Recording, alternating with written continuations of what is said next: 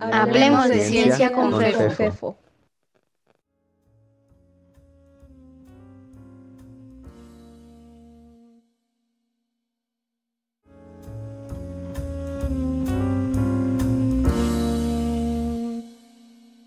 Hoy quiero hablarles sobre el vértigo de la casualidad. Es jueves 14 de enero de 2021.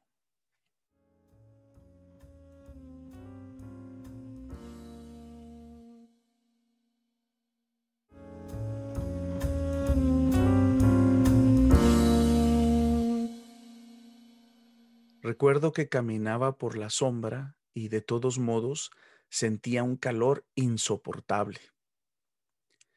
Las escasas ráfagas de viento solo lo empeoraban y sentía cómo calentaban mi piel.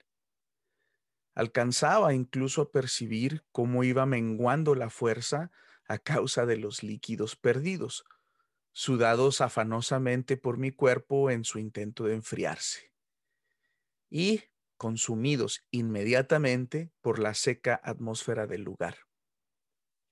Sin embargo, no me podía detener, no quería detenerme. Tenía que llegar a tiempo a la conferencia.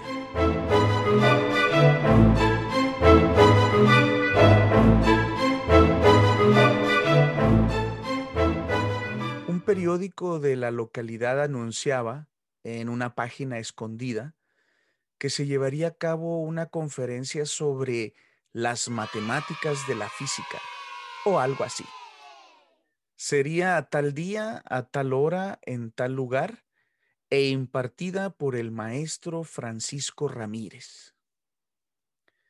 No sé por qué la publicaron. Quizá ese día no hubo suficientes asesinatos, bodas u opiniones de politiquillos y sobraba un pequeño espacio.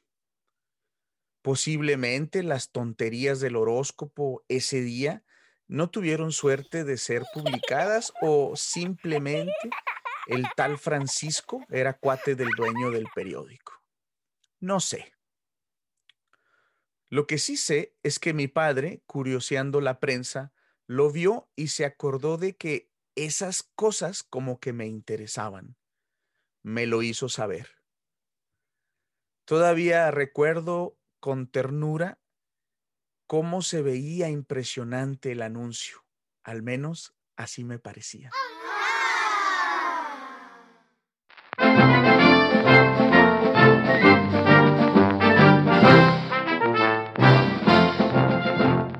Cursaba el segundo año de prepa en una prepa común y corriente de este bello país.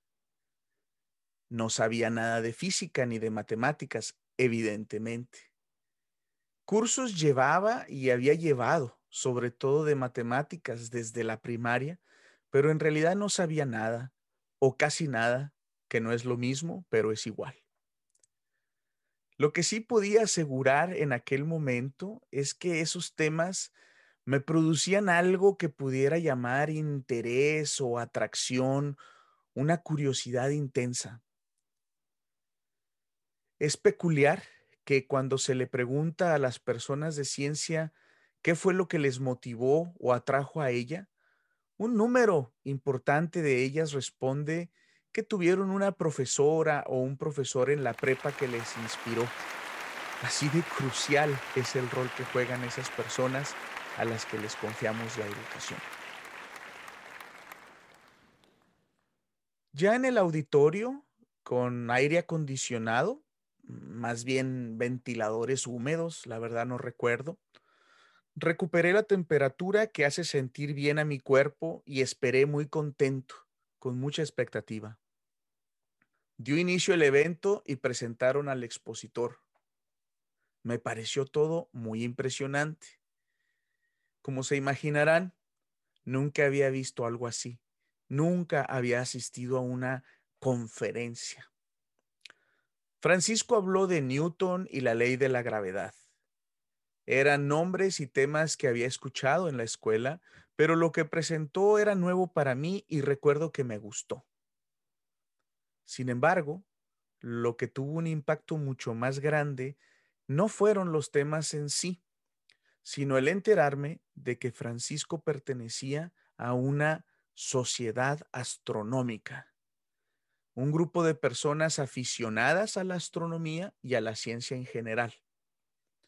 Al terminar y despedirse llegó lo mejor.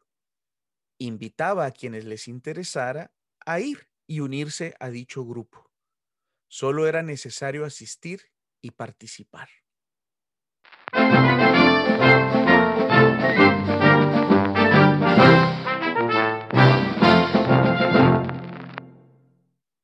Fui, participé y encontré un oasis que fue esencial para mis inicios en el ámbito científico. Ahí conocí a varias personas con intereses comunes. Ya no era el único raro que se emocionaba con ver la luna o con querer ver cómo se movían las alas de un colibrí. Ahí, poco después, en un evento organizado por el grupo, conocí al primer científico de carne y hueso, que además, al verle, me convencí de que yo podía hacerlo. Cuando lo vi, me dije, mira, se ve así mensote como yo. Si ese pudo, seguro yo también. Terminó siendo mi tutor en la licenciatura. Ahí, en el grupo, el Panchín, como le decían a Francisco, me bautizó como Fefo. Ahí aprendí que con pasión y con absoluta dedicación puede uno llegar a ser feliz. Ahí me enteré de golpe y en frío que mi vida sería muy interesante y todo gracias a una casualidad. Ahí entendí que era necesario intentar que eso no fuera así para otras personas, que era necesario que no fuese casualidad.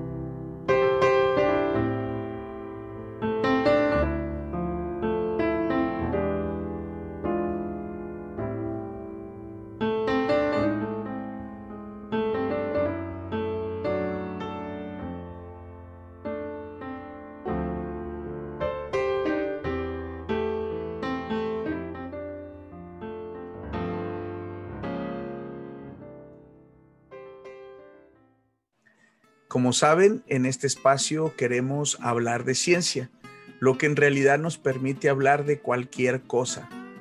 Si tienen comentarios, quejas, sugerencias, peticiones, pueden contactarme a través del blog de Hablemos de Ciencia. Eh, la dirección es fefino.com o envía un mensaje de correo electrónico a fefo.aranda.gmail.com.